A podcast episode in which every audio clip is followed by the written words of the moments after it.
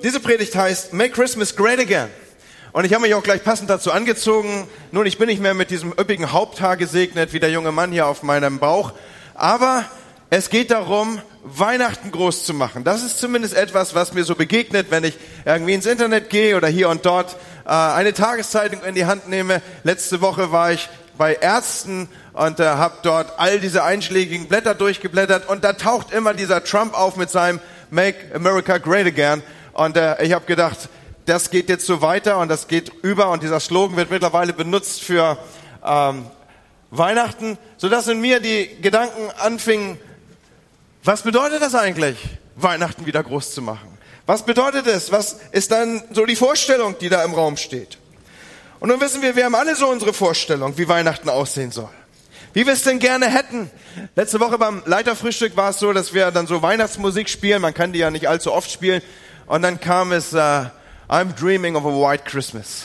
So, keine Ahnung, ob das auch dein Traum ist. Ich vermute, du wirst ein paar Meter fahren müssen, um das Wirklichkeit werden zu lassen. Es wird nicht unbedingt so sein, dass das hier im Norden uns gegeben ist. Man weiß ja nie. Aber es ist wirklich so, wie ich es hier abbilde und darstelle, kaum ein Feiertagsgeschehen ist so mit Erwartungen belegt, so mit Wünschen und Vorstellungskraft belegt, wie das bevorstehende Weihnachtsfest. Großartig soll es werden. Christmas great again eben. Und da stellt sich mir die Frage und hat sich mir die Frage gestellt, Andi, was bedeutet das denn für dich? Worauf wartest du denn? Was wäre für dich denn ein großartiges Weihnachten?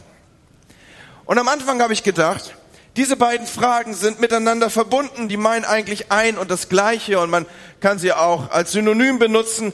Was erwarte ich? Worauf warte ich? Aber in der Vorbereitung auf diese Predigt habe ich mir diese Fragen natürlich wieder und wieder aufgerufen und genauer angeschaut. Und was soll ich euch sagen? Ich bin zu dem Schluss gekommen, diese beiden Fragen sind völlig unterschiedlich. Diese beiden Fragen stehen weit auseinander. Diese beiden Worte warten und erwarten drücken etwas völlig Unterschiedliches, ja etwas Entgegengesetztes aus. Erwartungen sind etwas, was ich an einen anderen habe, an eine Sache vielleicht auch, an den anderen, den ich damit ganz schön unter Druck setze und ihn festlege. Warten hingegen bedeutet, dass ich sogar Abstand nehme von eigenen Vorstellungen, mich mal zurücknehme, offen bin für den anderen oder offen bin vielleicht für und auf das Neue, was kommt. Ich habe es mal versucht zu reduzieren auf diese beiden Begriffe. Erwarten ist eine Anspruchshaltung und warten hingegen ist eine Empfangshaltung. Merkt ihr das bitte gut? Ich werde immer mal wieder darauf Bezug nehmen. Erwarten eine Anspruchshaltung, warten hingegen eine Empfangshaltung. Und ich habe den Eindruck, mit dem Warten, da tun wir uns manchmal ganz schön schwer. Dafür sind wir dann bei dem Erwarten umso schneller vorne auf der Linie. Und gerade es ist ja wirklich so, an Weihnachten, da steigen die Erwartungen. Da soll man dann seinen Eltern und Tanten und Onkeln und Geschwistern und besten Freunden und Müllmännern und Arbeitskollegen vielleicht, da soll man dann sie berücksichtigen, sie bloß nicht vergessen im Geschenkereigen, besser noch einen, einen, einen Moment schaffen, wo man sich das nochmal gut überlegt, wo man vielleicht eine Liste anlegt oder man macht es so peu à peu, man baut die Geschenke dann auf und dann steigern sich die Dinge Irgendwas muss man finden, damit man es bloß nicht vergisst. Und da kommt man dann irgendwie unter Zugzwang. Was will man dem anderen denn schenken dieses Jahr? Und man geht so im Geiste durch, was war es letztes Mal? Der erwartet doch sicher was von mir, bloß nicht doppeln. Da bekomme ich vor ein paar Tagen auf dem Weihnachtsmarkt was unerwartet geschenkt. Und anstatt dass ich sage, Mann, das ist ja toll und ich freue mich, fange ich an zu überlegen, wie ich mich revanchieren könnte. Und ich denke, an die tickst du noch sauber. Du hast gerade was geschenkt gekriegt. Nun freu dich mal daran. Es geht doch nicht darum, jetzt gleich zu überlegen, wie du dich revanchieren kannst. Aber es gibt kaum eine Zeit, in der mehr Erwartung in der Luft liegt, als in dieser beziehungsweise die, auf die wir zugehen. Erwartungen natürlich an wunderschöne Weihnachtsveranstaltung. Und die müssen auch besonders schön sein. Und die Deko, die darf auch an keiner Stelle mangelhaft sein. Wer, wer stellt schon einen Weihnachtsbaum mit, mit, mit, mit zwei äh, Ästen, die nach oben, wie heißt das da, Spitzen auf die Bühne, ja, so. Und, und äh, bitteschön, Kinder müssen entsprechend angezogen sein und die müssen total süß sein. Und es darf ein kleiner Fehler kommen, weil das ist süß. Aber nicht zu viel süß, beziehungsweise zu viel Fehler, weil das ist wieder unsüß, ja. So, wir haben alle so unsere Vorstellung. Und unsere Ideen und unsere Wünsche an eine gute Weihnachtsfeier vielleicht oder zumindest an Weihnachtsgeld, die Erwartung und an den Heiligabend, wenn ich bloß an Heiligabend denke, Mann, Pastor, im Übrigen, ich bring jemand mit, versaus nicht.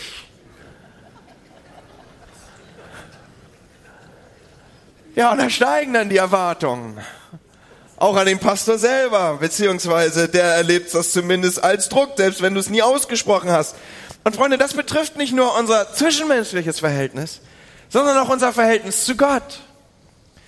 Da haben wir dann auch so unsere Vorstellungen und Erwartungen und Festlegungen und wie Dinge sein müssen, wie Gott bitte schön sein soll und er ist doch bitte so und nicht anders und wir basteln uns unser eigenes Bild und so muss es aussehen und wenn es nicht so ist, dann, dann kann es eigentlich nicht Gott sein. Und es muss uns genehm sein und unseren Erwartungen entsprechen. Und da kommt jetzt in der Vorweihnachtszeit mal eine erste, sehr enttäuschende vielleicht, zumindest aber, ja, enttäuschende Aussage. Gott ist anders. Er ist anders, als du denkst. Er wird nicht deinen Erwartungen entsprechen. Er ist manchmal vielleicht überhaupt ganz anders, als du glaubst. Er lässt sich von dir auch nicht festlegen. Er passt nicht in dein und ein Schema und schon gar nicht in das Schema, was du irgendwie vorschreibst oder vor Augen hast. Und Freunde, das war nicht nur damals so, das war, ist auch heute so und es ist nicht nur heute so, sondern es war auch damals so. Und ich nehme euch mit auf eine Geschichte, die ich aus einer modernen Übersetzung lese. Sie ist eine Geschichte aus dem Kapitel 11 des Markus-Evangeliums.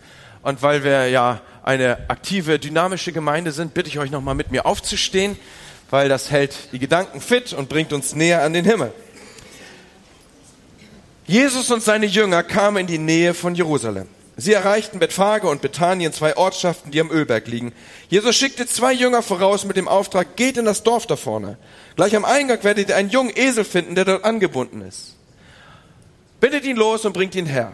Und sollte jemand fragen, dann entsprechend sollten sie antworten. Und sie banden ihn los, aber einige Leute, die da standen, fragten jetzt tatsächlich, was wollt ihr mit dem Esel? Sie antworteten so, wie Jesus gesagt hatte, dann ließ man sie gewähren. Und die Jünger brachten den Esel nun wurden Mäntel auf das Tier gelegt und Jesus setzte sich darauf. Viele Leute breiteten ihre Kleider als Teppich vor ihm aus, andere rissen Zweige von den Bäumen und legten sie auf dem Weg. Vor und hinter ihm drängten sich Menschen und riefen, Gelobt sei Gott! Und gepriesen sei der in seinem Auftrag kommt. Jetzt ist Davids Reich endlich da. Gelobt sei Gott im Himmel. So zog Jesus in Jerusalem ein. Vielen Dank, dass ihr mit mir aufgestanden seid. Jesus zieht hinein nach Jerusalem. Wow, was für Erwartungen hatten die Menschen an ihn? Was haben sie diesen Moment fixiert? Wie haben sie sich darauf gefreut? Eines unserer alten Adventslieder nimmt darauf Bezug und gibt diese Freudenstimmung wieder. Tochter, ziehe und freue dich. Vielleicht hat ein oder andere es schon gesungen in diesen Tagen auf irgendeiner Betriebsweihnachtsfeier oder er war beim Adventssing zugegen oder wo auch immer. Tochter Zion, freue dich, jauchze laut Jerusalem, sieh dein König kommt zu dir, ja er kommt, der Friedefürst, Tochter Zion, freue dich und so steigert sich dieses Lied dann in dieses jauchze laut Jerusalem. Das war die Stimmungslage hier. Die Menschen damals haben sich total gefreut und unglaublich viel von Jesus erwartet das drückt sich dann und bündelt sich in diesem Jubelruf, jetzt ist Davids Reich endlich da. Und dazu muss man wissen, das jüdische Volk, es hatte Hochzeiten erlebt. Es waren die Zeiten von König David und im Anschluss dann die Regierungszeit von König Salomo. Nie gab es längeren Frieden im Lande, nie waren die Grenzen weiter ausgedehnt. Aber diese Zeiten waren längst vorbei. Das Land war inzwischen mehrfach zerstört von den Großmächten der jeweiligen Zeit, erobert worden von den Assyrern zunächst und dann den Babyloniern und dann die Perser und die Griechen und schließlich zur Zeit Jesu die verhassten Römer waren im Land. Und mit dem Einzug Jesu in Jerusalem waren großartige, riesige Erwartungen verbunden. Endlich ist es soweit. Die Kunde war bis nach Jerusalem hineingekommen, bis in die Hauptstadt, was rechts und links und hin und her im Lande passierte, da waren die Zeichen des Messias sichtbar. Menschen wurden gefüttert, wurden satt und es wurde ihnen Nahrung gegeben. Menschen wurden heil und Menschen richteten sich aus und große Ströme folgten ihm. Er verkündigte wie kein anderer alles so prophetische Impulse, die aus dem Alten Testament sichtbar waren für das Volk der Juden. Und sie deuten es zunehmend auf Jesus. Eine größere Schar von Menschen schloss sich ihm und seiner Bewegung an. Und so war Spannung in der Luft, Erwartung in der Luft. Endlich würde es geschehen. Der Nachfolger Davids würde reinen Tisch machen mit den Römern. Und Jerusalem in altem Glanz erscheint, prächtig, herrlich wie in alten Zeiten. Und als Menschen, die die Bibel kennen, wissen wir, es endete in einer Katastrophe. Zumindest für Jesus, zumindest für ihn, Leiden und Sterben brachen auf für ihn. Vorher umjubelt und dann niedergemacht, hoch erhoben und dann tief gefallen. Waren es die gleichen Menschen, die zuvor riefen, Hosianna, die dann später sagten, kreuzige ihn? Man weiß es nicht genau, aber eines ist sicher, die Stimmung kippte total. Weil Jesus den Erwartungen der Menschen nicht entsprach. Er trat so ganz anders auf, als die Menschenmassen es erhofften und von ihm sehen wollten. Und das ist nicht anders. Auch heute, wenn hochumjubelte Stars den Erwartungen nicht genügen, wenn sie das nicht erfüllen, ich kann mich noch gut erinnern, ich weiß auch nicht, dieser Verein kommt doch hin und wieder in meine Gedanken. Van der Vaart, kennt der ein oder andere diesen Spieler noch? Er wurde ein zweites Mal vom HSV gekauft und es verbanden sich Messias gleiche Züge mit ihm. Ja, er sollte nun uns endlich dort unten aus dem Keller heraufführen, in die alten Tage zurück, als Uwe Seeler den Ball berührte und es automatisch ein Tor wurde. Ihr merkt schon, ich bin Hamburger von Geburt. Ich weiß auch, dass ich hier in der Hülle des Löwen spreche, aber ich will euch mal sagen, was, was so Dinge sind, die in mir leben, ja. So, und wahrscheinlich kommt mir dieser Verein auch nur aus purem Mitgefühl gerade in den Kopf, aber, aber wie ein Messias wurde er umjubelt. Was waren die Erwartungen hoch? Und dann kippte die Stimmung. Und später dann bei den späten Spielen, egal wann immer dieser Mann den Ball berührte, wurde er gnadenlos ausgepfiffen. So ähnlich war der Stimmungsumschwung damals hier bei Jesus nur irgendwie noch schlimmer und mit den Folgen weitreichender. Es hat Jesus ans Kreuz gebracht. Er hat eben die Erwartung der Menschen nicht erfüllt. Er kam nicht mit Reitern und mit Tatatata und mit hohem Ross und wenigstens ein Kamel, was noch ein bisschen Status abgebildet hätte, sondern er kommt und er macht auch nicht die Römer platt. Nein, der Sohn Gottes, der so hätte auftreten können, er kommt klein und friedlich und bescheiden. Und er reitet auf so einem billigen Alltagsgegenstand ein hier. Auf einem Esel. Ich habe so versucht für mich das Weihnachtsmoment zu greifen. What makes Christmas great again für mich? Und so habe ich in den vergangenen Tagen immer wieder die Weihnachtsgeschichten und die Prophezeiung und die Hinführung auf dieses Geschehen gelesen.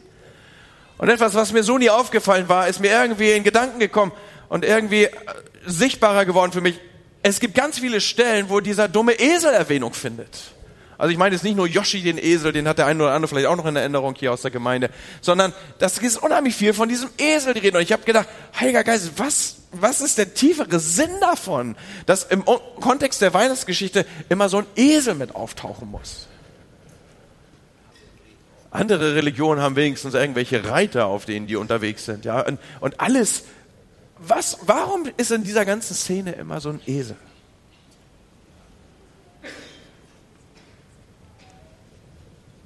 Und dann würde ich erinnert an eine Textstelle aus Jesaja Kapitel 9, Vers 9. Du Tochter, Zion freu dich und du Tochter Jerusalem jauchze, siehe dein König kommt zu dir, ein Gerechter, ein Helfer, arm, heißt es schon hier. Und wieder dieses, und er reitet auf einem Esel. So kommt Gott in das Geschehen der Menschen rein. So und nicht anders macht er sich sichtbar. Kommt er so und nicht anders, nicht als der Starke, sondern gerade als jemand, der auf diese Ebene kommt. Und damit bin ich bei diesem Bild des Esels. Es drückt mein Alltagskontext aus. Es drückt mein Alltagsgeschehen aus. Dass Jesus sich so darstellt, das meint, ich bin bei dir, ich bin da, egal wie bescheiden es dir geht, ich komme in die Tiefen deines menschlichen Lebens, ich bin bei dir in deinen Alltagssituationen, ich bin da, um den Müll deines Lebens aus deinem Haushalt rauszubringen. Und da muss ich euch was erzählen. die Esel waren die Lasttiere der damaligen Tage. Und man brachte mit ihnen Ware hinein. Man transportierte zum Beispiel nach Jerusalem Ware mit Eseln hinein. Und schon damals war es logistisch so, dass man einen LKW nie wieder leer zurückkommen lassen wollte. Und so belud man auch die Esel. Und es war typisch, dass die Esel mit dem Müll der Stadt beladen wurden und es rausbrachten vor die Tür. Rausbrachten auf diese Müllstätte, diese Golgatha-Stätte, wo man Dinge dann anzündete und verbrannte. Das war der Ort, wo Jesus dann später starb. Das war diese Müllstätte, wo die Esel den Müll hinausführten, den Müll der Stadt hinausbrachten und dort wurde er verbrannt oder verscharrt oder in irgendeine leere Höhle geworfen. Und was spricht das zu mir? In erster Linie geht es gar nicht darum, dass ich mit meinem Gott von einem Hoch zum anderen klettere oder mich von einem Berggipfel des Glaubens zum anderen Berggipfel des Glaubens bewege. Und ja, da sind Hochzeiten und die Zeiten von Weihnachten, es werden wiederum auch Hochzeiten sein, aber all das macht Weihnachten nicht groß, Leute. All das macht die Adventszeit und die Weihnachtszeit nicht aus, sondern diese Zeit macht vor allem aus, dass Gott selbst mir nahe kommt. Und dass er sich nicht zu schade ist, tief hinabzusteigen, dass er sich nicht zu schade ist, in meine Alltagssituation reinzukommen, mitten in meinem beruflichen Stress und in mein Beziehungschaos und in meine Unzufriedenheiten, in meine Lebenskrise, in meine Traurigkeit, in meine Trauer und vieles mehr. Gott ist da und er kommt hinein in meine Zeiten, in meine in, in, in meinen Hausmüll, lass mich diesen Begriff mal so sagen, als der, der dort aufräumen möchte. Und so kommt er in mein dunkles, in mein ödes, in mein trauriges, in mein zerrissenes Leben und will es heil machen. Und Freunde, das und nichts anderes, dieses, das Einzige, was ein Weihnachten zu einem großartigen Weihnachten werden lässt, ist die Erfahrung, Gott kommt in meine Situation in meinen Alltag, in meinen Stall, in meine Dinge, dort hinein, wo ich mal ausmisten müsste, in meinen Schmerz. What makes Christmas great again? Eines der tiefgehendsten Weihnachtsfeste war für mich nicht das Weihnachten, was von den Festlichkeiten am gelungensten war, wo irgendwie alles stimmte und wir mal einen geraden Baum erwischt hatten oder sowas oder wo jedes Geschenk wirklich ein Treffer war und das Essen besonders gut schmeckte und wie ich schon sagte, der, der Weihnachtsbaum besonders toll war. Es gibt ja Leute, die, die können sich an so einem Weihnachtsbaum äh, das Weihnachten verderben, ja. Eines der, der stärksten Weihnachtsfeste war das Jahr, in dem Lüdi an einer Krebserkrankung fast gestorben wäre. Und ich weiß noch, wie wir im Sommer in diesem Krankenhaus standen und die Ärzte oder besonders der eine Stationsarzt zu mir sagte, okay, wenn Sie die Wahrheit hören wollen, ich sage sie Ihnen, wir haben so gesagt, vielleicht noch drei Monate. Und es lebte sie zum Heiligabend schon sechs Monate. Und gewöhnlich ist es so, wir kommen als Familie zusammen um euch ein wenig Einblick zu geben, wir sind dann zusammen im Wohnzimmer und dann, dann, dann singen wir Weihnachtslieder. Und meine Eltern haben, ich weiß nicht aus welcher Herr Grauchen Vorzeit die stammen, die, die haben noch so Liederblätter, also man kann auch, sich auch irgendwie nicht dran vorbeimogeln, ja. Und da werden Liederblätter ausgeteilt und meine kleinen Nichten, die verlieren dann meistens, die müssen dann ans Klavier. Und wir, wir frotzeln da immer so drüber. Und machen so unsere Scherze, ja. Das ist so eine Mischung von, warum müssen wir jetzt hier jedes Klischee bedienen, das es zu Weihnachten gibt und Fremdschämen. So kennt ihr, wisst ihr die Stimmung zu beschreiben, die dann so aufkommt? wo du denkst, ich habe gerade noch alle meine Gehirnzellen im Bauch, weil da ist alles, da ist jetzt die eigentliche Arbeit nach dem Essen zu erledigen. Aber an diesem Weihnachten hat keiner gelacht. Und auch keiner Witze gemacht und dann beten wir noch zusammen. Und das ist mir irgendwie so dieses Gebet in dem Jahr, wo meine Frau schon drei Monate länger lebte, als die Ärzte eigentlich gesagt hatten. Das, das werde ich nie vergessen. Das ist mir, glaube ich, deswegen so stark in Erinnerung geblieben, weil ich gespürt habe, Gott ist in all dem Schweren und dem Traurigen tatsächlich da. Und das ist nicht mit einem Schlag auf einmal steht irgendwie ein Engel unterm Tannenbaum und alles ist hell. Aber dieses Spüren, dieses Wissen, Gott kommt in meine Situation. Und wenn ich ihn am meisten brauche, dann ist er nicht weg, sondern da. Und vielleicht ist es deine Botschaft an diesem Morgen. Siehe, dein König kommt zu dir. Ein Gerechter, ein Helfer. Er kommt als Helfer zu dir. Und er reitet auf einem Esel. Mit anderen Worten, er kommt in deinen Alltag rein. Er kommt in dein Haus. Er kümmert sich um deinen Hausmüll. Und er hilft dir aufräumen. Und so lassen wir doch mal unsere Erwartungen, wenn wir darüber nachdenken, dass wir mit dem vierten Advent natürlich jetzt Heiligabend irgendwie anläuten. Also ich glaube, die Leute, die Glühwein verkaufen, die haben schon seit gut vier Wochen Feiertag oder wahrscheinlich hatten sie das schon, als sie den Kalender realisierten. So eine lange Adventszeit hatten wir ja ewig nicht, oder? Und jetzt läute ich das mal so für dich ein. Vierter Advent. Was macht Weihnachten für dich zum großartigen Weihnachten? Mein erster Tipp hier ist, lass die Erwartungen mal Erwartungen sein. Du wirst an Erwartungen immer enttäuscht werden. Sondern wende dich stattdessen, und dann nehme ich nochmal mit dieser Predigt eine kleine Wende, wende dich dem Warten zu. Wie wäre es, wenn wir stattdessen warten und wenn wir umschalten auf so einen Empfangsmodus? Ich nehme euch noch mal mit auf einen Vers aus, oder Verse aus Lukas 2. Und siehe, ein Mensch war in Jerusalem mit Namen Simeon, bitte bleibt gerne sitzen. Und dieser Mensch war gerecht und gottesfürchtig und wartete auf den Trost Israels. Und der Heilige Geist war auf ihm. Und ihm war vom Heiligen Geist geweissagt worden, er solle den Tod nicht sehen, er habe zuvor denn den Christus des Herrn gesehen. Und er kam vom Geist geführt in den Tempel. Und als die Eltern das Kind Jesu in den Tempel brachten, um mit ihm zu tun, wie es braucht es nach dem Gesetz, dann nahm er ihn auf seine Arme und lobte Gott und sprach, Herr, nun lässt du deinen Diener in Frieden fahren, wie du gesagt hast, denn meine Augen haben deinen Heiland gesehen. Ich habe gesagt, lasst uns umschalten von Erwarten auf Warten.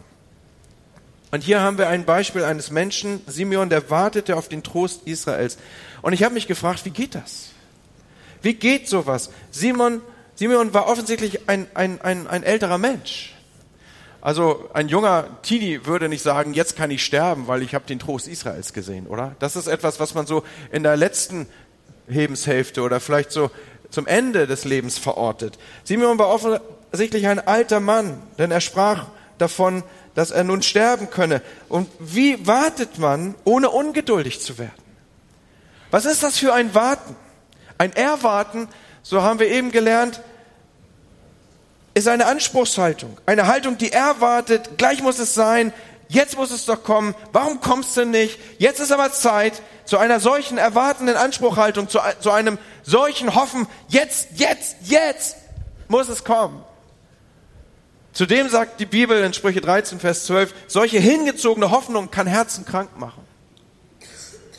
Was ist das also für ein Warten, das Simeon lebt? Ein Warten, mit dem man offensichtlich alt werden kann, ohne darüber bitter zu werden. Und ich glaube, die Antwort findet sich in unserer Definition, die wir eingangs schon gefunden haben. Wenn Warten eine Empfangshaltung ist. Simon wartete und sein Warten war so eine Art Stand-by-Zustand, so eine Art Grundhaltung, Nichts, was auf den einen besonderen Moment fixiert war. Nichts, was auf ein besonderes Ereignis fixiert war, sondern es war eher so ein natürliches Gott, ich bin hier und du bist auch da. Und wir gehen gemeinsam durchs Leben und du lenkst und du begleitest mich. Woher ich das weiß, dass ich das so ausführen kann? Weil Simons Leben ist ein Leben, was unter dem Einfluss des Heiligen Geistes gelebt wurde. Simon kannte Impulse des Heiligen Geistes in seinem Leben. Wir lesen in der Schrift, ihm war vom Heiligen Geist gesagt worden, er solle den Tod nicht sehen, bis er zuvor den Christus des Herrn gesehen hat. Und dann lesen wir, wie das offensichtlich etwas war, was öfter passierte. Der Heilige Geist funkte ihn an. Und Simon setzte sich dann in Bewegung. Dieses meine ich mit Standby. Simon wartete und sein Warten war ein, ein Sender-Empfänger-Warten. Er kam dann auf Anregung des Heiligen Geistes in den Tempel. Wieder dieser Impuls und das in Bewegung setzen. Das war kein geducktes, kein angespanntes, kein, kein, kein Dauerzustand, der irgendwie zum Durchbrennen führt. Jetzt muss aber gleich was passieren. Sondern sein Warten war ein anderes.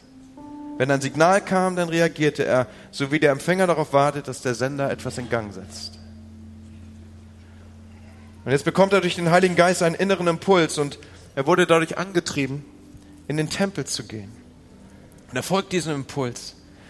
Und ich finde das spannend, auch das fand ich in der Vorbereitung so ein Gedanken, dem ich kurz nachgehangen bin, wenn der Heilige Geist Impulse setzt, wenn er kommt, wenn der Heilige Geist sein Wirken offenbart, es, es zieht immer in die Gemeinde, es zieht immer zu Menschen, wo sich Gläubige versammeln.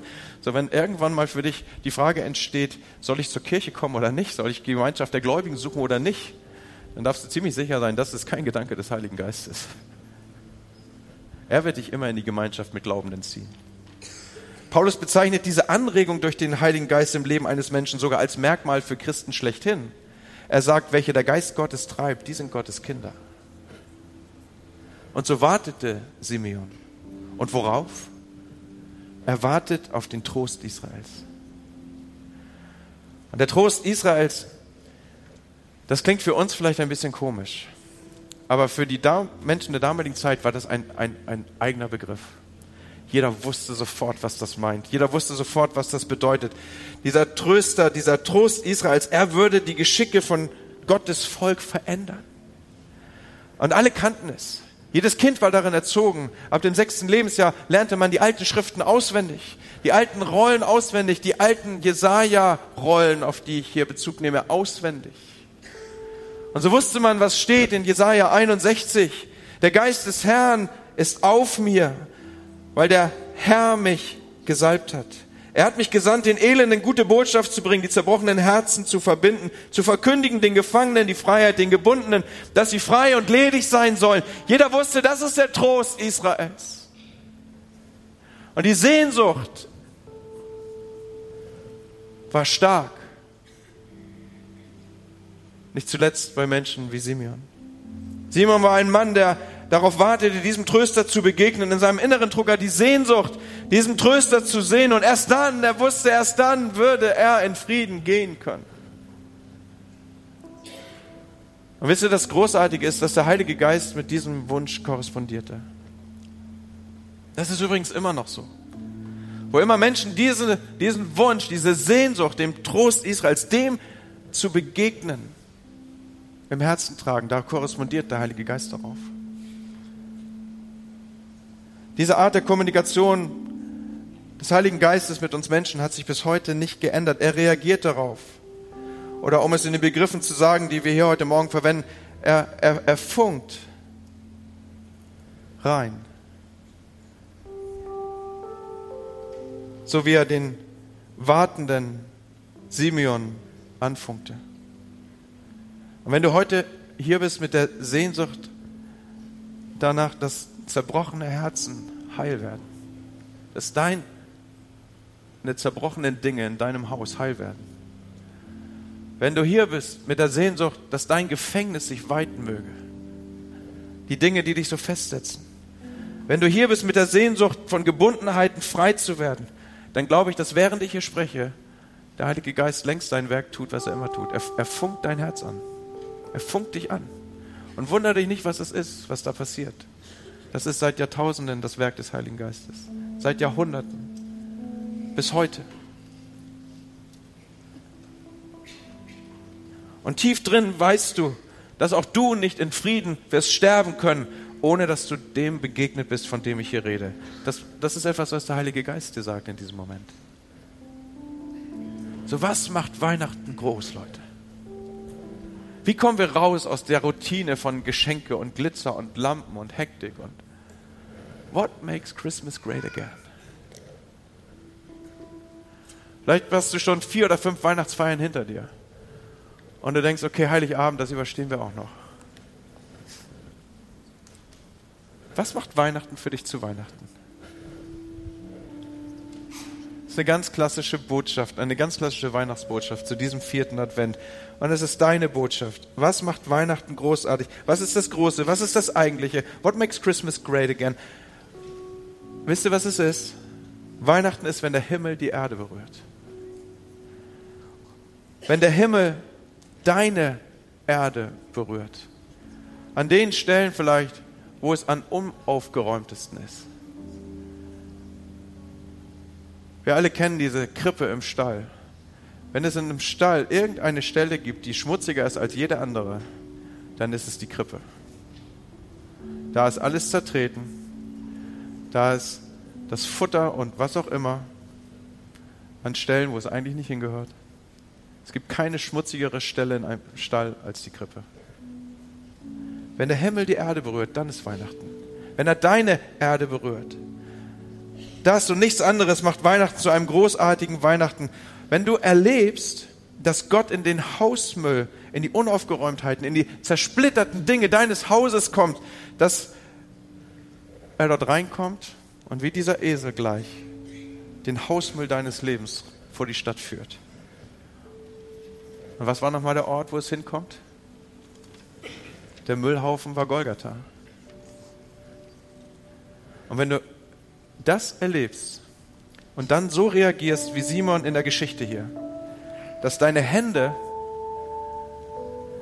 den Trost Israels umschließen, dann ist Christmas great again, Leute. Und ich habe mir gewünscht, dass wir in die Reaktionszeit hinein dieses Lied noch einmal hören, das davon spricht, dass wir zu Kindern Gottes werden können. Dass wir nicht mehr Sklaven unserer Gebundenheiten sind. Ich wünsche dir eigentlich jetzt schon Weihnachten. Lass uns zusammen aufstehen, wir wollen beten.